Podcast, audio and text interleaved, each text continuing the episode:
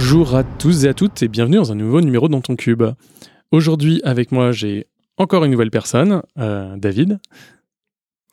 Bonjour, euh, bah, merci de m'avoir convié à, cette session de Dans ton cube. Bah, merci à toi. Euh, aujourd'hui nous allons parler OpenShift et donc quoi de mieux que quelqu'un de Red Hat pour parler de ça. mais avant, est-ce que tu veux bien te présenter alors oui, merci. Moi, je suis chez Red Hat depuis un certain temps, depuis 2016. Euh, avant ça, je faisais surtout de la virtualisation, plutôt côté Dell, EMC, euh, VMware, avec euh, les VBlocks pour ceux qui ont pu connaître hein, sur la partie IaaS. Et encore avant ça, je faisais du SAN, du Fiber Channel, donc un background plutôt infra, petit à petit amené vers le soft. Alors ça reste du soft d'infra, hein, Kubernetes, container as a service, mais néanmoins, on est sur quelque chose de beaucoup plus logiciel, et on en parlera lors de cette session. Bah super. Alors, moi, je vais remettre, euh, replacer un peu le, background euh, par rapport à tout ça. Euh, moi, je fais du Kubernetes depuis 2015 et j'ai toujours en entendu parler d'OpenShift. Ça a été quelque chose qui est venu dans toutes les dans toutes les missions où je suis passé parce qu'en fait, bah, c'est toujours un acteur, ça a toujours été un gros acteur, mais je n'en ai jamais fait. Je n'en ai même jamais vu en prod. Je n'ai jamais mis mes mains euh, sur un OpenShift. Euh, et on va pouvoir parler justement du pourquoi peut-être euh, ça s'est produit. Mais toi, si tu devais présenter OpenShift, tu présenterais comment? Alors, d'abord pour des gens qui n'ont jamais vu OpenShift, comme toi par exemple, ou peut-être comme les auditeurs, quelqu'un qui se connecterait en CLI, en kubectl à un OpenShift serait bien incapable de dire s'il est sur un cube vanilla ou s'il est sur un OpenShift. Je pense que c'est ça vraiment, et ce sera un peu le fil rouge de la discussion qu'on va avoir. Euh, et c'est une discussion qu'on a souvent avec les clients, c'est que c'est avant tout une distribution Kubernetes avec un endpoint Kubernetes. Euh, tout ce qu'on fait sur du kube vanilla, tout ce qu'on fait sur du kube managé, sur le cloud public, on sait le faire sur un OpenShift. Donc il y a des choses en plus avec une extension de l'API. Quand on parle d'OpenShift, en fait, c'est plutôt une API au-dessus de Cube. Mais à minima, on est vraiment sur du Cube. Donc on a les ETCD, on a les workers, on a les labels, on a le scheduler, tous ces composants que vous connaissez, vous allez les retrouver sur OpenShift.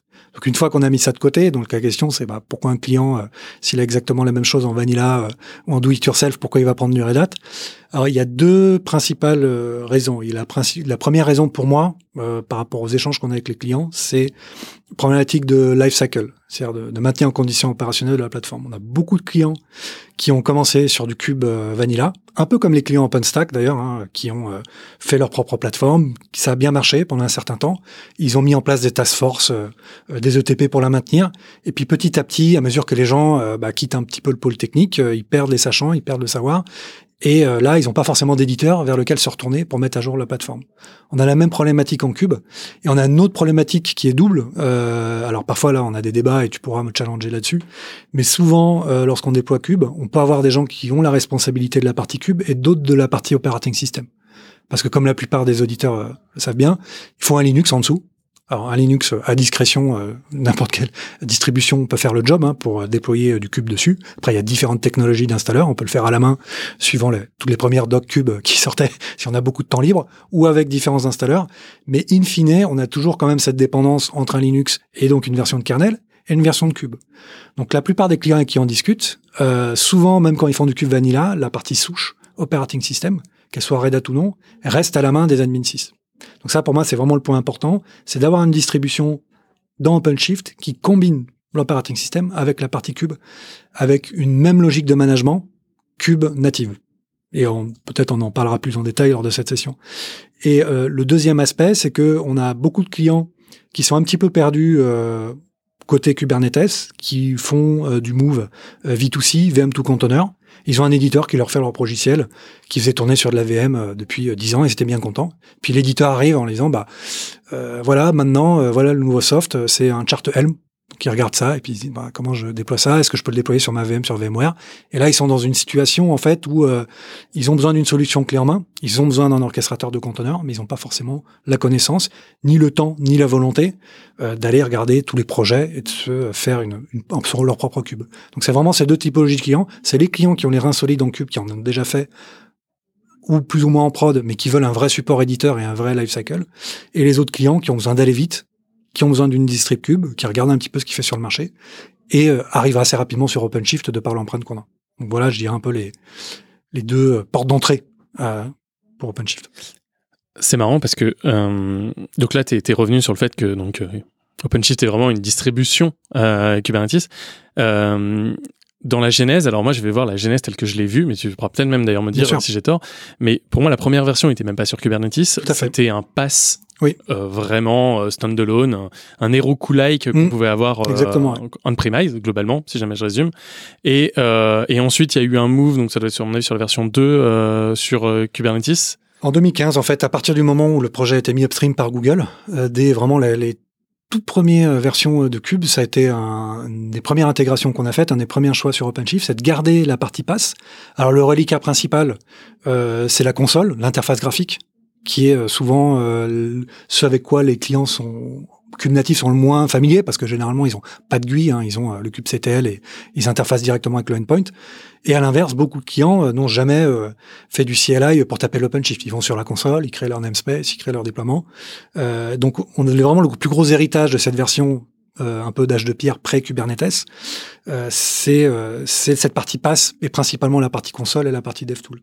Mais dès qu'on a pu faire du Kubernetes, en fait, ce qui se passe, c'est encore ce que je, je n'irai l'avoir dit, c'est un peu non officiel, mais euh, quand Google a décidé de, de, de rendre upstream Kube, il y a différentes raisons à ça. La première, c'est que eux, ils considéraient qu'ils étaient déjà passés sur une techno d'orchestration différente. Donc, quand pour ceux qui discutent un peu avec du Google en interne, ils ont d'autres technologies que le Cube qu'on connaît euh, de tout un chacun pour faire tourner euh, leur propre prod. Ils utilisent évidemment Cube encore sur certains aspects euh, de leur prod cloud, mais pour eux c'est un peu une technologie qui entre guillemets est mature et donc ils ont malgré tout décidé de le mettre à disposition pour la communauté.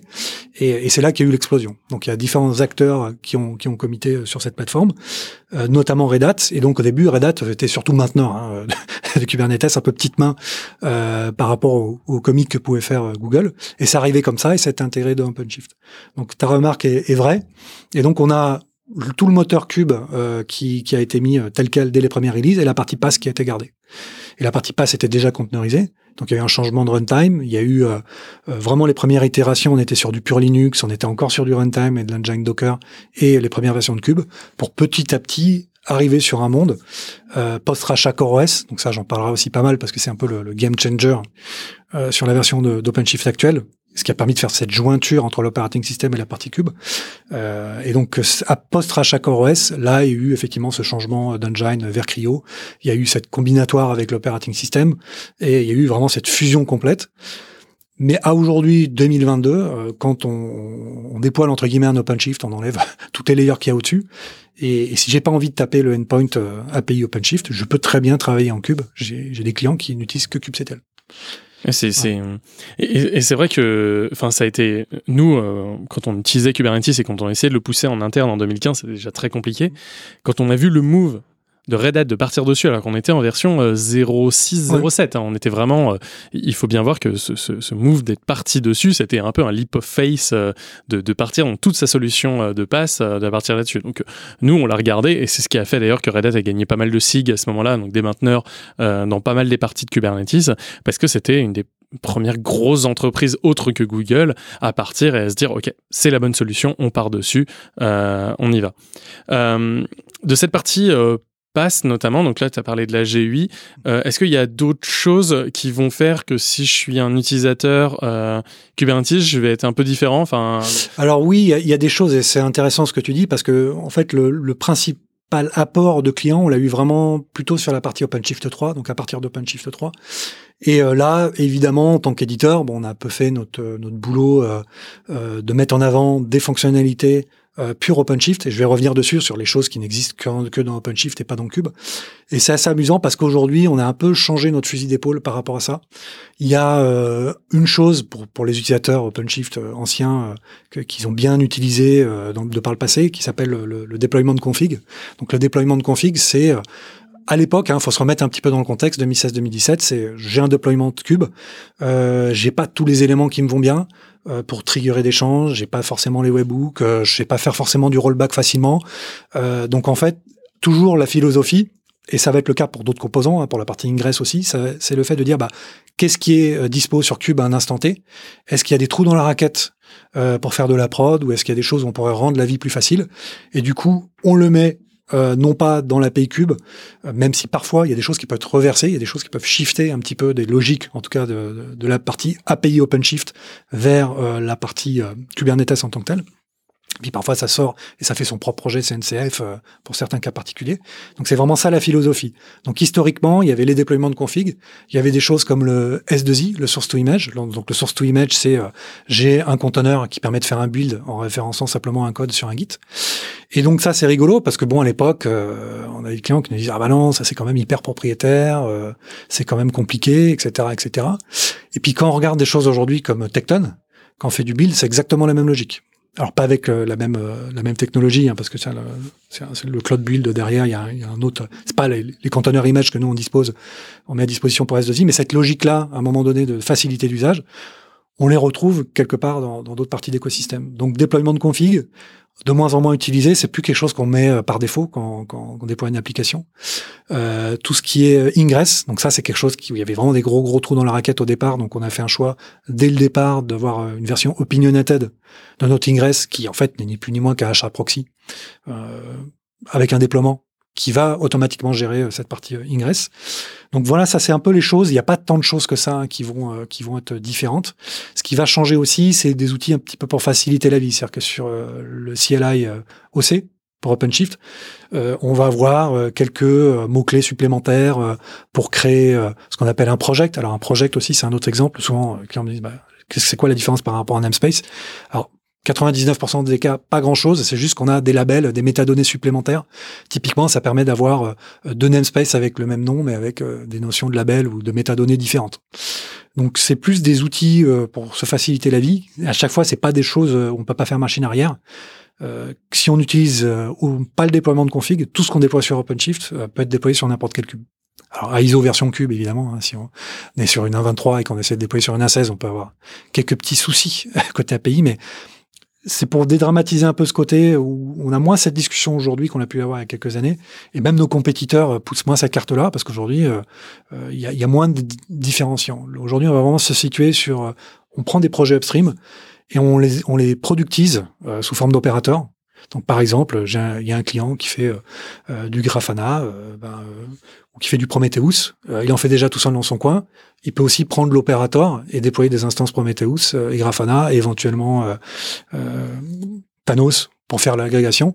Bah, plutôt que de le faire lui-même à la main avec ses manifestes, ses M-charts qui maintient, bah, il a un opérateur, un clic-bouton, il le déploie. Donc on est vraiment basculé dans cette philosophie-là, plus trop de spécifique OpenShift, mais incorporation un peu dans l'écosystème opérateur. ça, ça a vraiment changé sur les 3-4 ans qui viennent.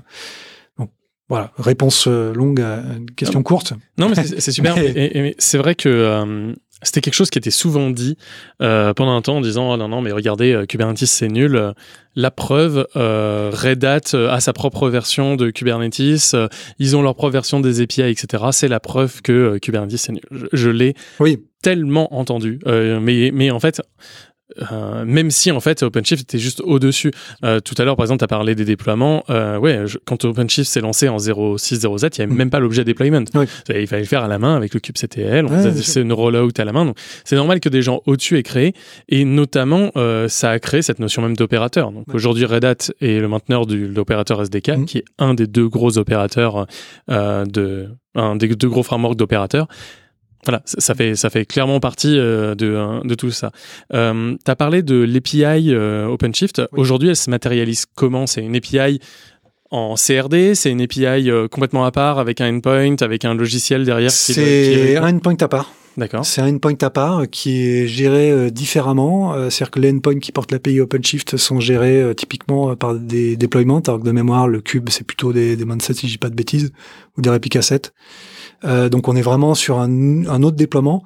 Alors après, bon, pour être tout à fait transparent, quand on manage un, un cluster euh, au quotidien, notamment sur les montées de version, euh, il n'y a pas forcément des choses qui sont euh, portées sur Cube. je pense notamment à la partie tout ce qui est machine config operator. Euh, donc là, je fais un petit recul. C'est important que, le, que les auditeurs comprennent bien. C'est que à partir d'OpenShift 4, on a vraiment euh, voulu incorporer la partie operating system et la partie infra au sein de la plateforme. Et donc, on a quelque chose qui s'appelle euh, le cluster API, qui est disponible par ailleurs, hein, qui, qui, existe côté CNCF, mais qui n'est pas une extension de base de, de l'API Cube, qui permet à la fois de créer de l'infra et de gérer euh, à la fois la typologie de machine, ce qu'on appelle des machines sets, mais aussi ce qu'il y a comme config dans la machine au niveau S, ce qu'on appelle des machines config. Pourquoi? Parce qu'en fait, on s'est rendu compte qu'il y avait plein de clients euh, qui déployaient euh, OpenShift sur leur L7 ou même Cube sur du Linux, allaient éditer les fichiers etcconf euh, de manière extrêmement sauvage et non documentée. Et puis, bah, quand il fallait faire une montée de version, bah, toutes les configs de réseau, de NTP, de DNS euh, éclataient en vol. Donc ça, en fait, euh, ce qu'on a fait, alors pour rendre à César ce qui est à César, c'est tout euh, CoreOS qui a fait ça et qu'on a racheté, qui ont eu cette notion de dire euh, un operating system va être immutable, tous les changements sont gérés euh, par des manifestes YAML. Et ces manifestes YAML vont être cachés derrière ce qu'on appelle un machine config au sein euh, de Kubernetes. Donc nous, ça nous permet de dire, quand je déploie une machine, il y a une notion d'infrastructure, donc ce qu'on appelle un machine set. Donc derrière ce machine set, il y a à la fois du Terraform, de l'Ansible, du Python pour dire à un moment donné, je veux créer un worker euh, ou je veux créer un master euh, sur du GCP, sur de la WS, en bar metal. On a aussi des installeurs en bar metal. Même quand j'ai fait ça en mode Fire and Forget, j'ai quand même une, un historique de ça dans le TCD parce que j'ai mon machine set. C'est intéressant si j'ai envie de scaler. Si j'ai envie de rajouter des workers, bah, il va simplement rejouer euh, cet installeur-là. Et puis machine config, c'est pareil. Bah, j'ai euh, configuré euh, mes serveurs DNS, mes NTP, ou injecté des clés SSH sur mes workers. Je le mets ici. Donc ils sont dans les etcd. Donc si à un moment donné le, le worker dégage, je le reprovisionne. La conf elle est dans le TCD. Donc tout ça, en fait, ça, ça, a été vraiment une réflexion de dire on doit gérer ces deux de manière concomitante, et ça va jusqu'au patching de l'OS. Parce que quand on patch un core OS, en fait, on va sur la partie, il y a une partition qui est up, qui est en lecture seule, il y a une autre partition qui est en lecture-écriture.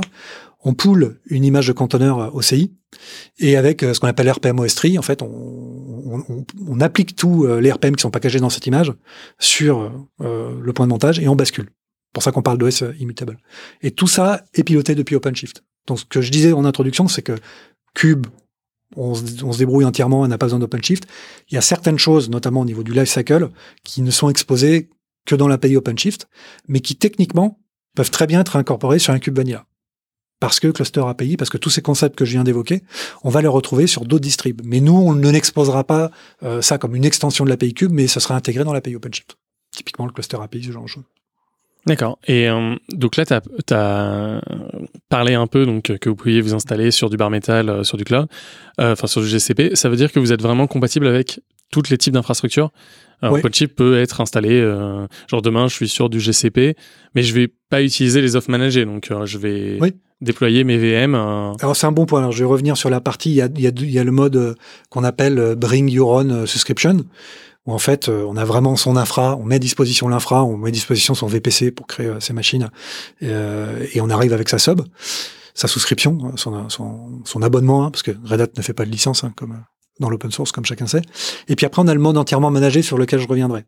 Alors pour revenir à ta première question, à partir du moment où euh, l'Ansible ou Terraform, il y a une collection où il y a du, du templating Terraform qui permet de créer de l'infra, généralement OpenShift peut être déployé.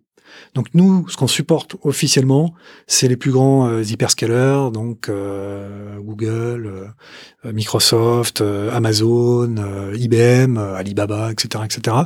Après, en virt, ça va être VMware, OpenStack et Bar Metal.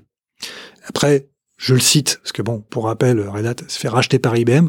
IBM aussi intègre ce type de solution sur d'autres architectures comme du Power Series par exemple ou du Z. C'est-à-dire qu'il y a certains clients qui tournent de l'OpenShift sur Z.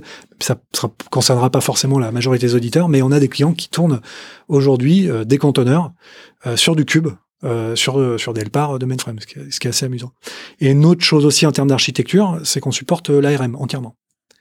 Donc, on a certains clients qui font des use cases de type Edge, ils prennent des instances Graviton par exemple sur AWS, et on est capable de faire un single node, donc un single node, node OpenShift Cube, avec toutes les features, alors sous réserve d'avoir suffisamment de CPU de RAM, évidemment, c'est pas magique.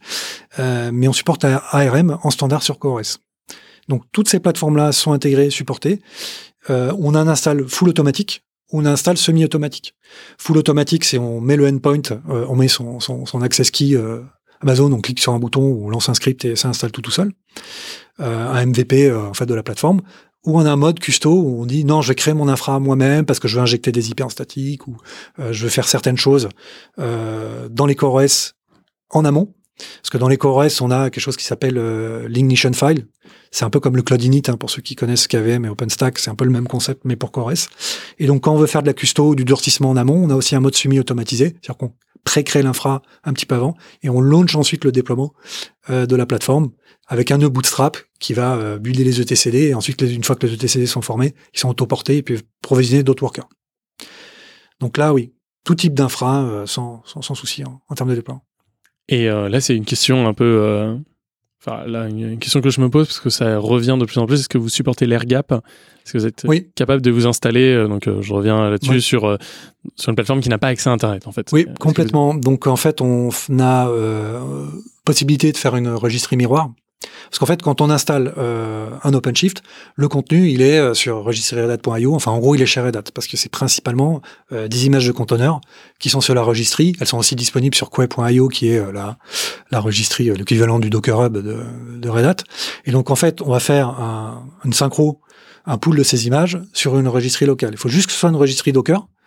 Donc, si vous êtes en full écosystème Red Hat, bah, vous prenez une REL et vous faites un podman dessus. Si vous voulez faire une registrie Docker, ou si vous avez euh, un Artifactory dans un coin qui, peut faire une registrie, n'importe quelle registrie compatible Docker fonctionne. On va pouler toutes ces images. Alors attention, il y a, ça fait quand même quelques gigas. Donc euh, souvent, quand on fait de l'airgapt, euh, si c'est à la 3G euh, sur, le laptop dans un data center, bon, il faut prévoir un petit peu le, le, temps pour le faire. Mais techniquement, aucun souci pour le faire pour la plateforme et aussi, et ça c'est assez récent, pour le marketplace d'opérateurs. Parce qu'on a quelque chose qui s'appelle l'opérateur Lifecycle Manager, où là on a vraiment là, tous les manifestes pour les opérateurs. Et ça, euh, c'est un autre repo. Pourquoi? Parce que tout ce qui est dans le marketplace, euh, c'est pas forcément Red Hat euh, qui le publie. Quand Nvidia pousse un opérateur GPU avec son driver, c'est eux qui poussent euh, le code, même s'il est open source. Donc c'est un autre repo qui est pas hébergé chez Red Hat. Euh, et ça, on sait aussi le faire en airgap. Ok. Donc voilà. Et, euh, et, sur les machines, là je reviens un peu, est-ce que vous êtes capable de faire euh, de l'autoscaling euh, par rapport à ça? Euh, et si c'est le cas, comment ça va se passer euh, Si j'ai du bar métal, enfin, je... est-ce que, vous êtes même capable de gérer le cycle de vie de bar métal? Enfin. Alors. En Virt, c'est relativement classique parce que c'est les machines 7. Alors, sous réserve qu'on ait effectivement la capacité à le faire, on va mettre euh, des, un peu comme pour le pod autoscale, en fait, un, min-max et des triggers. Donc, les triggers, ça va être CPU RAM, hein, principalement, euh, pour triggerer le fait de créer un nouveau worker. En bar métal, ça va être extrêmement tributaire de ce qui existe en technologie d'orchestration de bar métal. Donc, soit on est un peu en old school, on a un IPI. Il y a de plus en plus de, de, de constructeurs qui basculent sur des choses comme Redfish. Euh, nous, on a un projet qui s'appelle euh, Ironic pour bar métal, qui est issu un petit peu de, de, de, de ce que... Alors, c'est Metal Cube, Ironic, c'était côté OpenStack. Et donc, ce projet Ironic côté OpenStack, il a dérivé vers quelque chose qui s'appelle Metal Cube, qui interagit en fait avec des API de management de, matériel pour faire ça. Donc quand je vais être dans un châssis blade UCS ou dans un châssis blade Synergy HP par exemple, et que j'ai un backplane qui permet de j'ai des, lames prépopulées et, et j'ai une API type Redfish euh, ou avec HP OneView par exemple qui permet de, de, populer des lames facilement, je vais retrouver cette dynamique là. Alors évidemment, euh, si j'ai pas de serveur, euh, la PizzaBot c'est dans le carton, il va rien se passer. Mais si j'ai un châssis lame avec des cartes qui sont prépopulées, un fond de panier intelligent, on sait aussi faire cette dynamique là en bar métal. Ok, donc euh, en final, c'est beaucoup plus que euh, seulement euh, seulement une distribution. Là, enfin, vous avez. Oui, là, on, là, là, on arrive effectivement sur euh, l'aspect. C'est pour ça que je disais que nous, pour des raisons de commodité et de packaging, euh, c'est beaucoup d'extensions qu'on va mettre au-dessus de l'extension OpenShift. Cette API, on va la retrouver upstream côté OKD. Donc les gens qui n'ont pas forcément envie de payer une souscription, mais envie de jouer avec, vous allez sur OKD et vous avez en fait tout à disposition pour avoir cette API exactement à dispo. Mais ces projets-là que j'évoquais sont disponibles par ailleurs. Certains sont au CNCF et donc sont techniquement intégrables comme extension d'API Cube directement. Nous, c'est un peu une ombrelle pour des raisons de commodité de packaging, mais c'est pas un couplage. Il n'y a pas de dépendance à l'API OpenShift dans la majorité des cas. Et euh, donc là, on commence à parler donc vraiment de, de, de machines, de bar métal. Historiquement, Red Hat est connu quand même pour OpenStack. Oui. Euh, c'est quoi aujourd'hui le découpage entre les deux qui va se passer entre euh, OpenShift et OpenStack, euh, c'est à quel moment vous allez privilégier l'un, l'autre, les deux euh, Quel va être le, le, Ou est-ce que euh, via des technologies comme KubeVirt par exemple, on se dit non, l'avenir d'OpenStack c'est en fait OpenShift, enfin c'est Kubernetes Alors c'est un, une bonne question. En fait, il y a une réponse assez simple à ça. c'est les clients historiques qui sont OpenStack. On va évidemment privilégier leur trajectoire OpenStack et en fonction des cas d'usage, les accompagner vers une transition tu as évoqué la partie CubeVirt. Euh, vous n'êtes pas sans savoir qu'on avait auparavant, il y avait trois offres, euh, il y avait, enfin il y avait oui, trois offres KVM. Il y avait l'offre KVM où je suis euh, sur une RHEL, une Linux, et puis j'ai un KVM dessus euh, avec un Virt Manager. Il y avait OpenStack qui est assez connu, mais il y avait aussi OVirt qui était la partie RAG, qui était un peu l'équivalent d'un vCenter avec des hyperviseurs classiques, hyperviseurs avec manager. Donc ça, cette offre, elle a été terminée, entre guillemets, elle est end of life, au profit de ce que tu as évoqué, de KubeVirt, donc KubeVirt, il est intégré par défaut dans OpenShift. C'est-à-dire que le seul prérequis en support, c'est d'installer OpenShift sur du bar metal. Ça fonctionne en nested, on fait beaucoup en lab. Il y a des clients qui le font aussi euh, pour faire euh, du full OpenShift de sandbox sur de l'OpenShift en KubeVirt, même si on ne le supporte pas officiellement. Mais à partir du moment où vous avez un processeur qui supporte le nested, si possible euh, plutôt Intel, parce que sur AMD, on peut avoir quelques petites surprises de par mon expérimentation personnelle. Ça fonctionne très très bien et moi je le fais dans mes labs. Pour revenir à la partie OpenStack, on a vraiment une convergence des deux parce que ce qui arrive de toute façon dans les prochaines releases d'OpenStack, notamment 17, c'est le fait de faire prendre le control plane OpenStack et de le mettre sur OpenShift, donc en virt. Donc ça, soit effectivement ce qui est conteneurisé, c'est le mettre directement effectivement dans, les propres namespaces dédiés d'OpenShift, et les choses qui sont plus difficilement conteneurisables, les mettre en VM virt sur OpenShift. Donc dans les prochaines de toute façon itérations d'OpenStack, euh, pour les gens qui monteront de version, euh, il y aura de toute façon OpenShift qui arrivera dans la picture. Donc là, là la question se pose de dire est-ce que euh, je veux une instance OpenStack ou est-ce que je veux une machine KubeVirt La réalité aujourd'hui, c'est que euh, fonctionnellement, il y a quand même tout l'historique d'OpenStack, il y a quand même beaucoup de choses qui existent en OpenStack, de la prod depuis un certain temps, beaucoup plus que KubeVirt. Donc KubeVirt, euh, ce qui est intéressant, c'est qu'il y a deux choses. On a quand même des très gros clients, euh, notamment aux États-Unis. Il y a une grosse banque américaine qui a migré tout son parc VMware, à peu près 80 000 machines, euh, sur KubeVirt. Mais c'était une vraie volonté euh, de faire euh, de la gestion de VM en mode GitOps, de dire bah ma VM c'est euh, un YAML que je commit sur un Git qui crée fait une création de VM, c'est pas faire du clic ou bilou sur sur un vCenter. Donc il y avait vraiment cette volonté là. Et l'autre aspect qui a été intéressant pour nous, c'était aussi le choix de Google dans le cadre d'Antos on-prem, d'embarquer la partie ce qui légitime un peu euh, ce, ce, choix technique et qui fait que Red Hat n'est pas tout seul, euh, un peu comme sur OpenStack. Hein. Si on regarde OpenStack aujourd'hui, bah, Red Hat est un petit peu hein, le dernier contributeur, le dernier des Mohicans. Là, sur KubeVirt, on a quand même d'autres acteurs euh, qui l'intègrent et ça légitime un peu la technologie. Maintenant, concrètement, euh, on ne sait pas faire tout ce qu'on sait faire sur OpenStack sur KubeVirt, ou on sait le faire avec beaucoup plus d'huile de coude. Euh, par, parce qu'on a toute l'ancienneté d'OpenStack. Donc il n'y a pas, euh, j'irais les clients qui devaient faire l'OpenStack, ils en font déjà. Donc les nouveaux clients, généralement, se posent pas la question euh, de déployer l'OpenStack. C'est plutôt pour les clients existants qu'on a cette problématique. Et euh, alors moi, c'est une problématique que j'ai régulièrement chez des clients qui, euh, donc justement, sont ultra legacy, ont encore mmh. des machines gérées à la main, veulent passer sur le Kubernetes.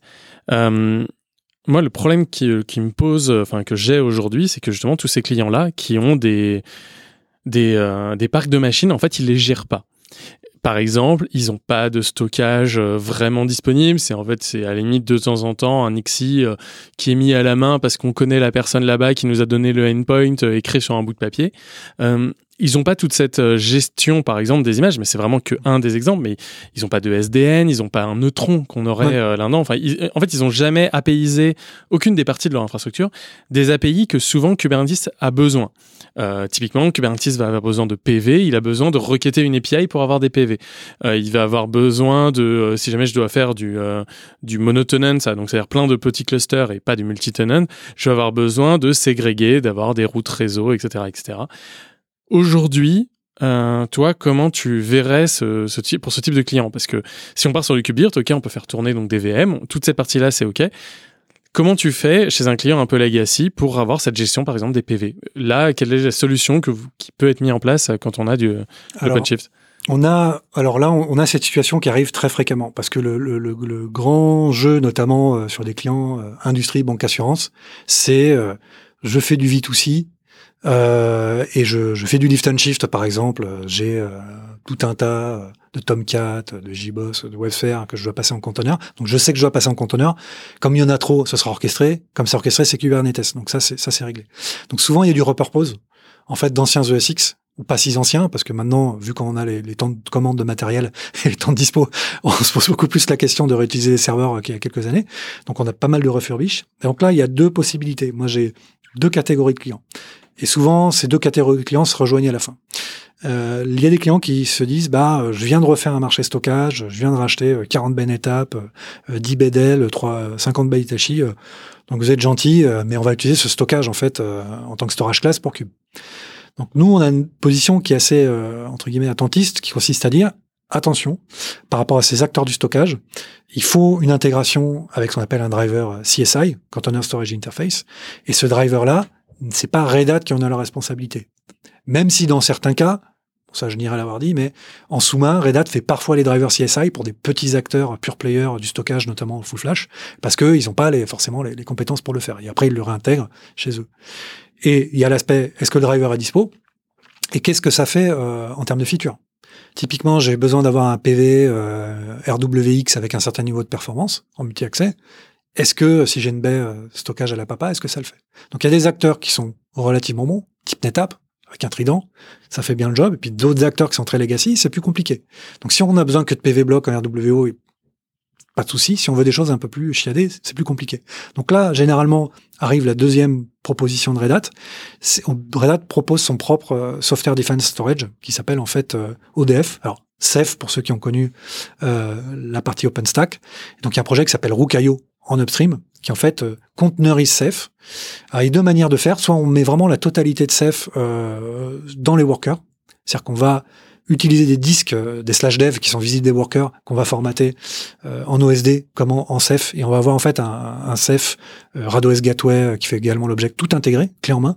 Ou alors on peut travailler en mode connecteur. C'est, j'avais, écoutez, j'avais déjà un cluster ACF sur mon OpenStack.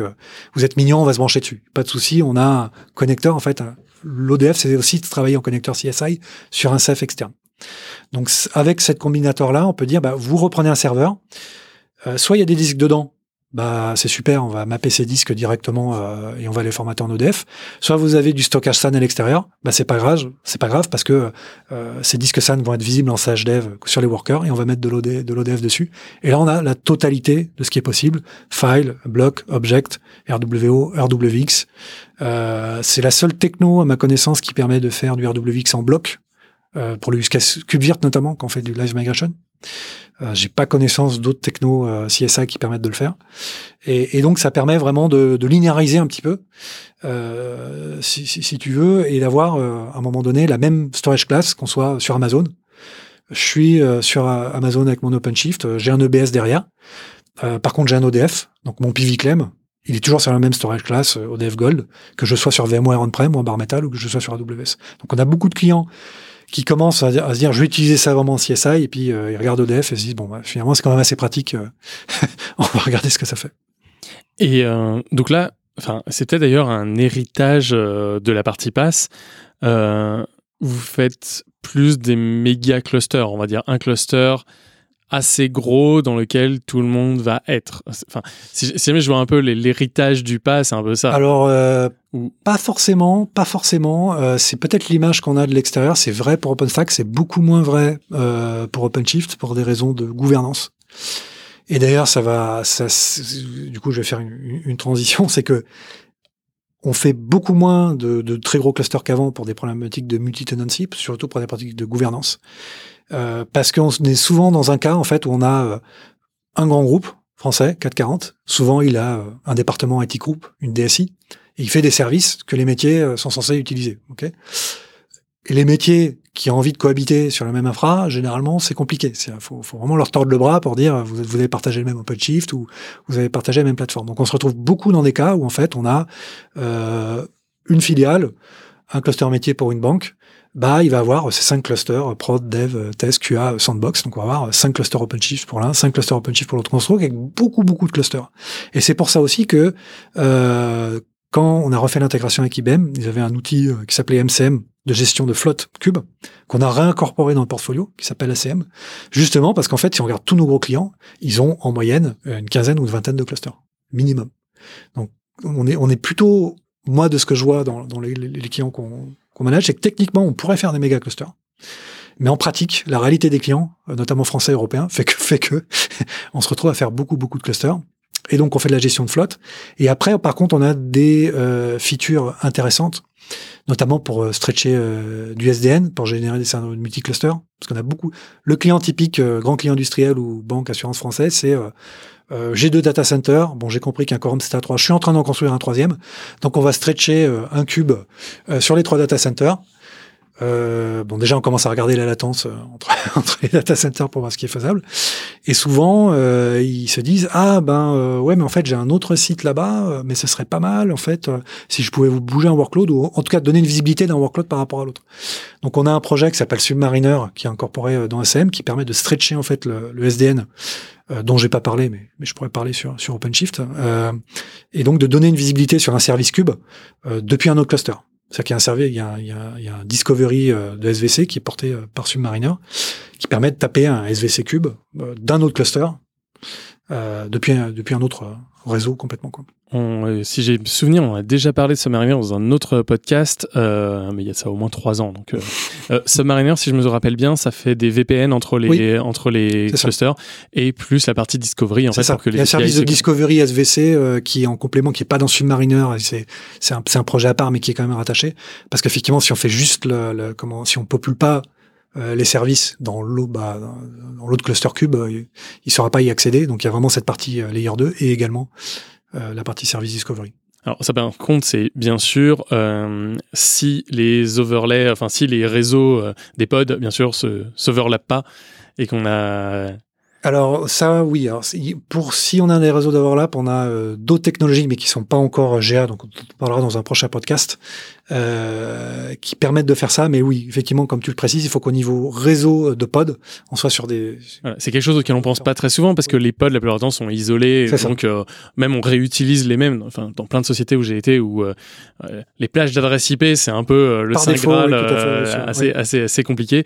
les pods, on les met tous dans le même et en fait, justement, via du Submariner, ils pourraient pas se parler, en tout cas actuellement, apparemment. C'est une bonne remarque. Effectivement, c'est une des contraintes, enfin une contrainte qui est pas si colossal que ça, mais c'est si on y pense à l'avance, si, si on, on y pense à l'avance, c'est mieux, effectivement. Voilà, c'est quelque chose qui est possible, mais oui, non, c'est assez marrant.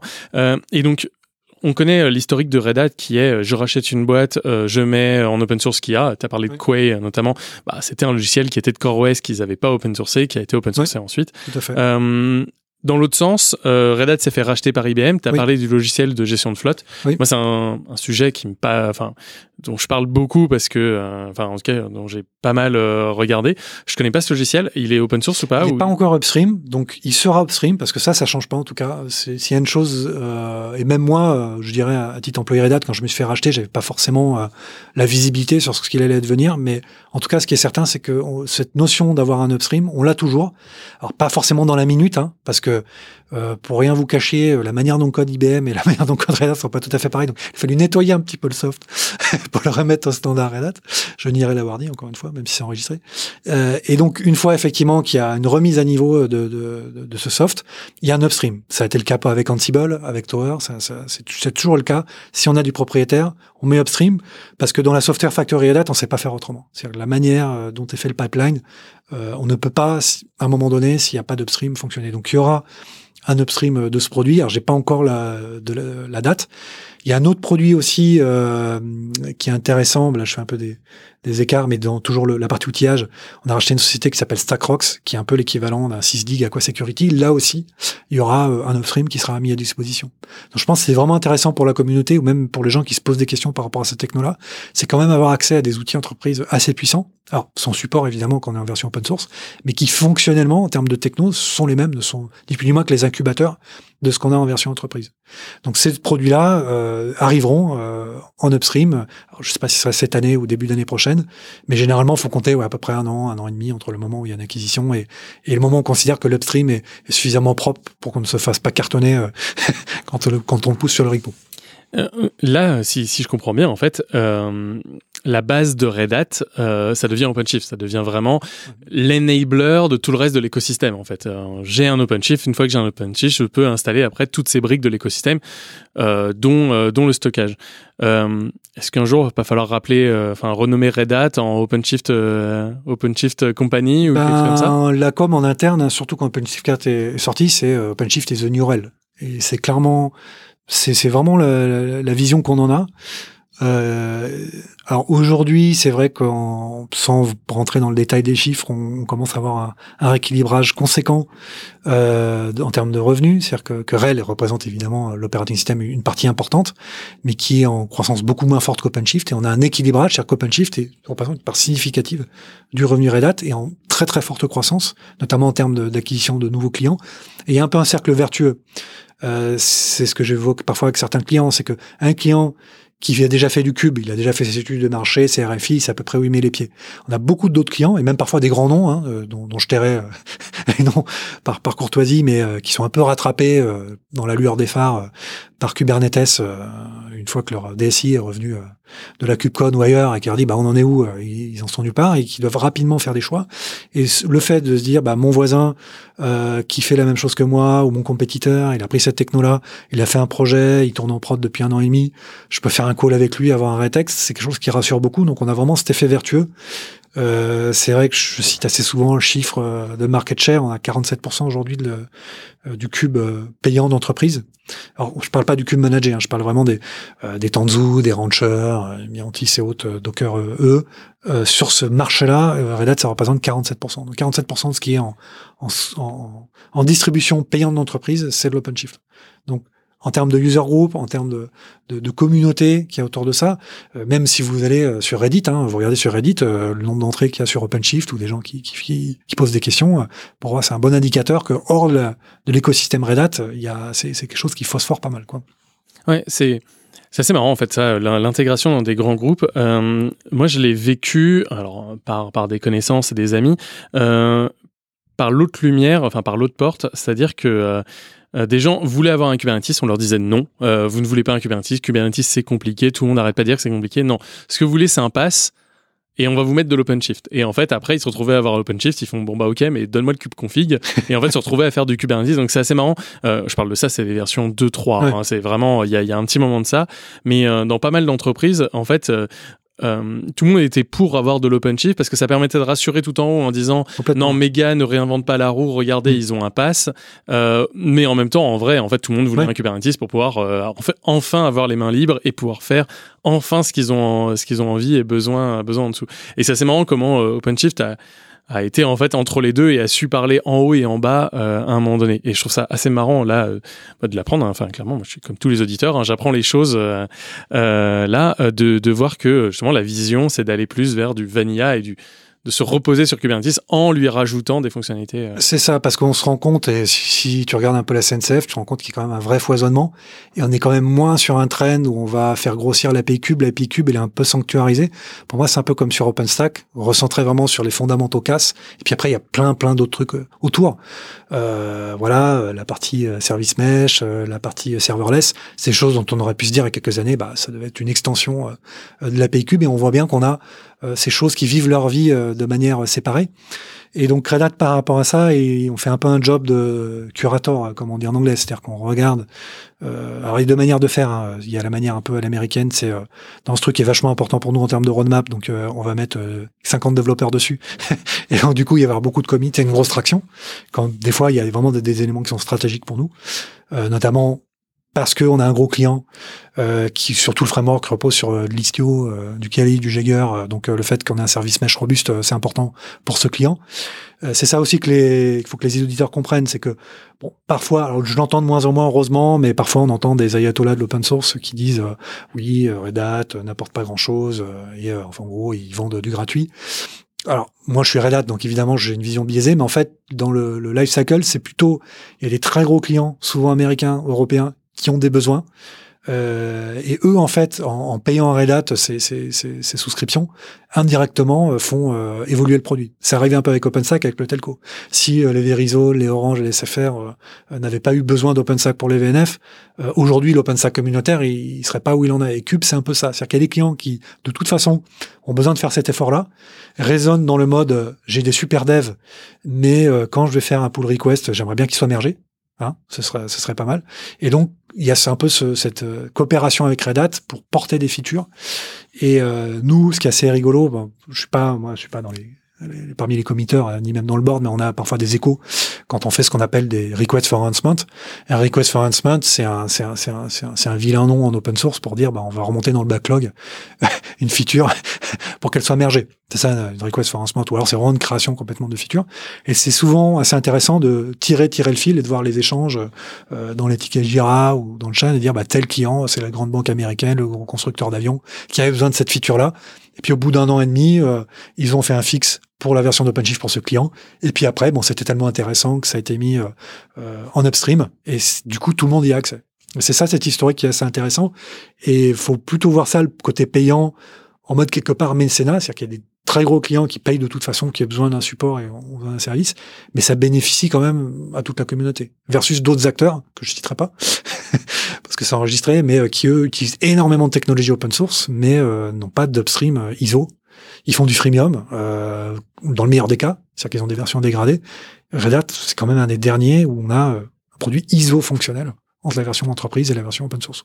Oui, c'est ça. L'abonnement, il sert aussi à avoir accès à des experts, des gens qui s'y connaissent, euh, qui s'y connaissent dedans. C'est ce qui, ce qui est un point important et un point d'ailleurs qui est souvent délaissé, délaissé pour plein de raisons. Souvent parce que c'est le not invented here syndrome, quoi. Donc euh, les gens aiment bien avoir à refaire. Euh, Dites-vous que même si vous, vous utilisez l'open source et que vous avez des pages que vous n'avez pas open sourcé, vous êtes pire que Red Hat. En fait, enfin, c'est clairement ça, euh, clairement ça, les, choses à un moment qu'il faut avoir, qu'il faut avoir en tête. Euh, tout à l'heure, tu, euh, enfin, et, oui, je vais, je vais rebondir. J'en ai pas parlé, je crois pas dans un podcast euh, encore. Les gens qui me connaissent savent qu'à la dernière KubeCon, euh, de ce que j'y ai fait, mais c'est vrai que ce dont tu parles là, c'est vraiment un point important. Moi, j'ai essayé de remonter des fonctionnalités, et clairement, quand on a un contributeur individuel, c'est extrêmement compliqué.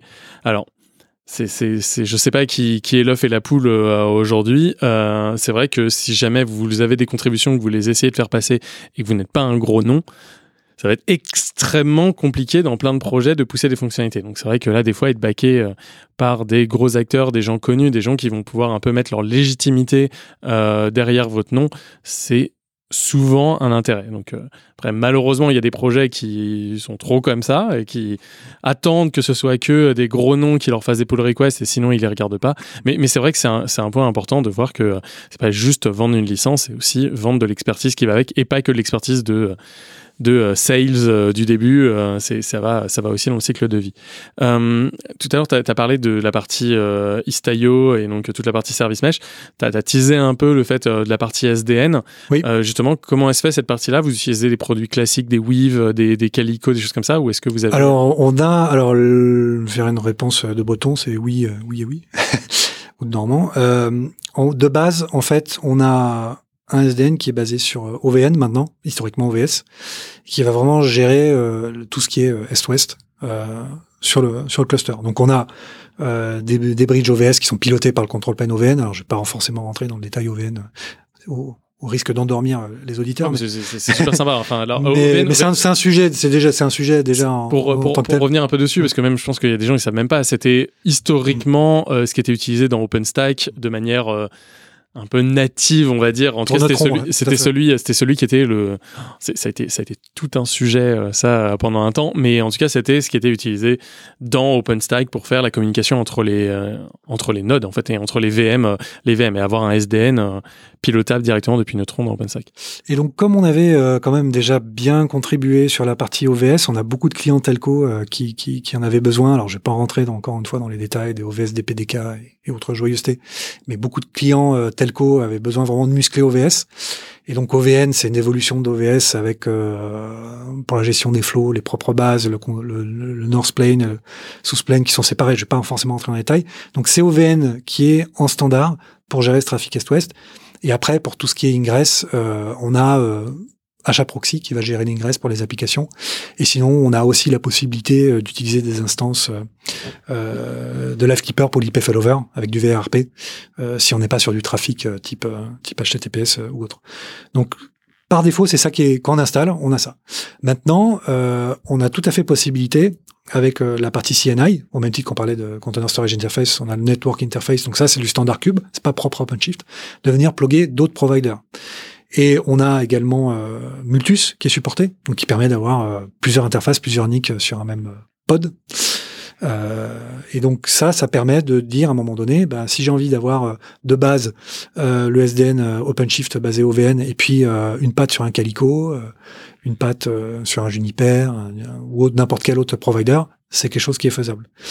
On a pas mal de clients euh, pour les intégrations où vraiment on essaye de débrayer complètement euh, ce que je conseillerais pas la partie euh, OVN de base. C'est beaucoup de clients qui sont des clients déploiement VMware full NSXT. La première chose qu'ils demandent, c'est de débrayer tout le SDN pour mettre NSXT à la place.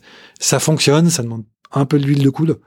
Euh, maintenant, euh, il y a quand même pas mal de limitations parce que euh, en fait, la partie NSXT va gérer que le nord-sud et puis après, ça va quand même être du Tigara Calico pour le ouest Enfin, je rentre pas dans les détails, mais quand on fait ça, faut quand même avoir le use case. Faut pas faire de la. C'est un peu comme en OpenStack. Moi, j'avais beaucoup de clients en OpenStack qui disaient, oh, faut absolument que je mette un autre SDN, de trompe de base, ça va pas faire le job.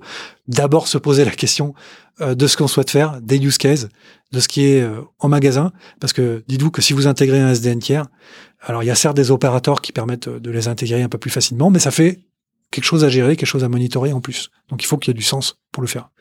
90% des clients qu'on a en prod, ils tournent qu'en SDN OpenShift natif et ils sont, en sont assez contents.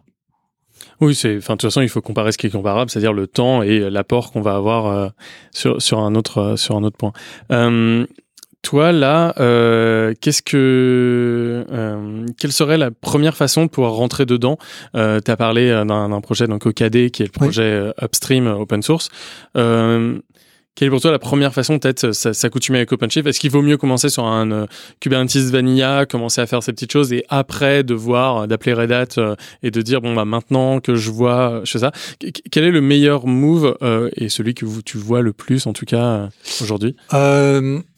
En fait, on a, il y a deux. Alors, soit il y a les clients qui ont vraiment un intérêt sur Cube et ils vont avoir un cheminement qui va les amener petit à petit à, choisir une distribution. Donc ça, c'est quelque chose qui intervient vraiment en amont. On n'est pas forcément impliqué. Après, les clients euh, qui sont déjà intéressés par OpenShift, effectivement, il y a soit euh, je veux vraiment voir la techno et euh, j'ai un peu de temps devant moi, ce qui devient de plus en plus rare hein, avec les clients. C'était vrai, en fait, c'est normal hein, parce que plus la techno devient mature, bah, le côté incubateur, bah, la période s'est réduite. Donc, effectivement, il y a quelques années, j'avais pas mal de clients dit, bon, je vais faire un POC d'un an sur OKD et puis on, puis on se rappelle. Euh, il y en a encore quelques-uns, mais de manière plus en plus rare. A des clients qui sont déjà en mode, euh, ça risque fortement d'atterrir sur, euh, sur OpenShift. j'en ai déjà fait chez un autre client et j'en ferai chez le client suivant. Donc là, il y a de toute façon une possibilité d'avoir une éval euh, où là vous avez vraiment l'OpenShift, euh, la dernière release, euh, qui est disponible. Là simplement la chose dont vous avez besoin, bah, c'est d'infra, au moins de VM pour l'installer dessus. Euh, donc un, un, petit VPC quelque part sur AWS. Et puis il y a d'autres clients aussi euh, qui veulent vraiment jouer avec, euh, mais ont pas forcément envie de faire le déploiement. Il y a le côté as a service aussi. Si vous êtes sur AWS, vous êtes sur la marketplace, vous avez une offre qui s'appelle Rosa. Vous avez Arrow aussi sur sur Azure, où en fait c'est vraiment le côté SaaS vous cliquez, vous avez accès à la console. Après, euh, aussi pour les devs, il y a quelque chose qui s'appelle Minishift. Euh, avec euh, avec la partie CRC, euh, il y avait il y avait ce, ce côté mini OpenShift qui tourne sur sur le laptop, donc ça ça existe aussi avec la, partie CRC, donc là où vous avez un, OpenShift tout intégré. Alors ça va vite être comment dirais-je limité en termes de CPU RAM, ça dépend de votre laptop, mais bon à partir du moment où vous allez vouloir monter des services et services, c'est bien plus pour voir l'aspect fonctionnel. Après si vous voulez mettre un, un vrai geste AIML dessus, bon, vous allez vite euh, arriver aux limites. Mais il y a donc toute cette possibilité-là de, de, jouer avec la plateforme.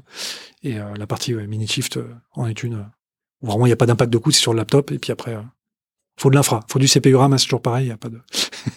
il n'y a pas de magie. Il a pas de magie.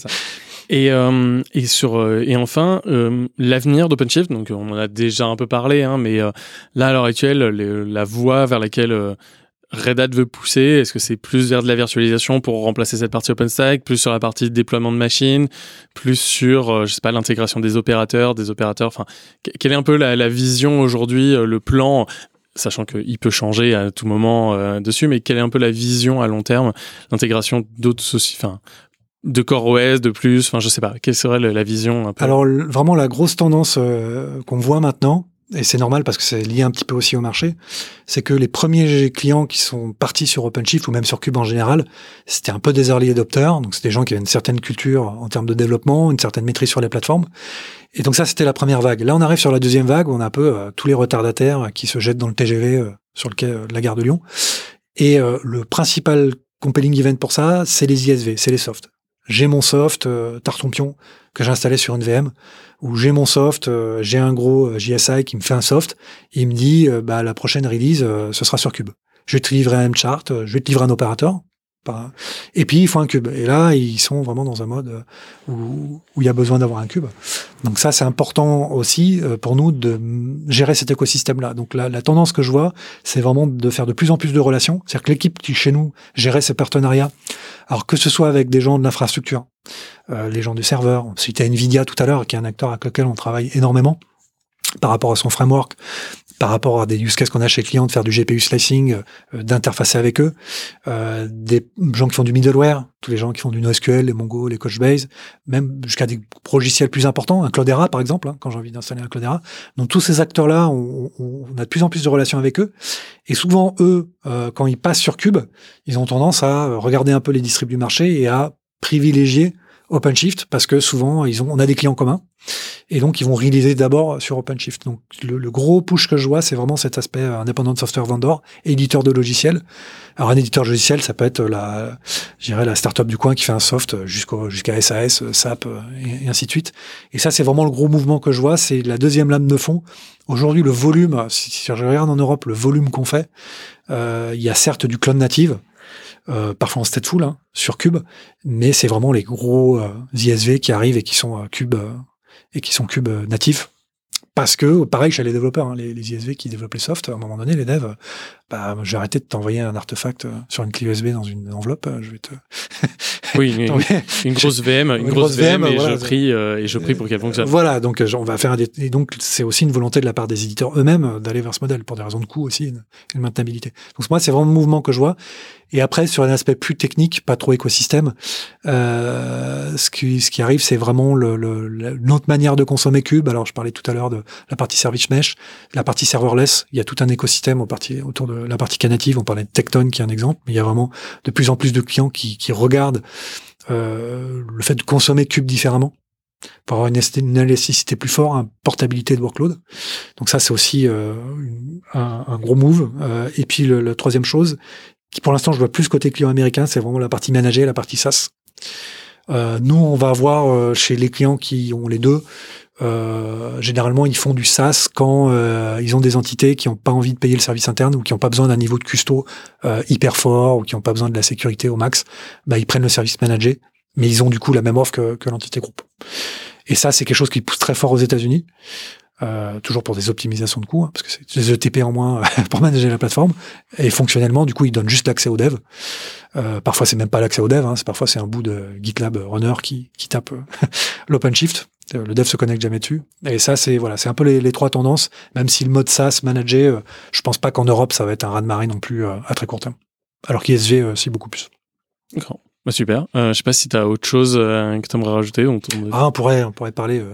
oui, bah c'est, c'est, c'est toujours. Ça sera pas une prochaine fois. C'est pas, c'est un problème. Longuement. Et, euh, et Red Hat, je sais pas si tu as envie de faire la promo de Red Hat là, si vous recrutez bah, ou pas, Oui, oui. Il y a toujours un petit peu des. Il y a effectivement dans tout type de job. Alors chez Red Hat, hein, ce qu'il faut savoir, c'est que la moitié des gens chez Red Hat, c'est des développeurs. Hein c'est des développeurs qui committent sur l'upstream et qui packagent le produit d'upstream. Donc, euh, que vous soyez développeur, que vous soyez consultant euh, en professional service ou même sur des fonctions d'avant-vente, un peu comme ce que je, fais moi, ou même commercial, il y a une activité qui est assez forte.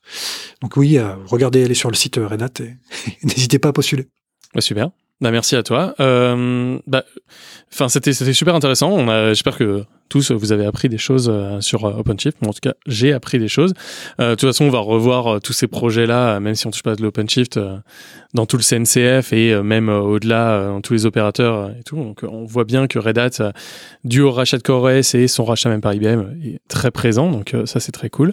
bah, Donc merci beaucoup. nous tous ces auditeurs, on se retrouve donc n'hésitez pas à nous pinguer sur Twitter, sur le Discord, sur quoi que ce soit, si vous avez des questions, des remarques, des envies d'un sujet ou parler de quelque chose, c'est un point important. Là, voilà, il y avait ce sujet-là. C'est David envie, euh, Red Hat avait envie de parler euh, de, d'OpenShift euh, là-dessus, donc ça a été ça le, move.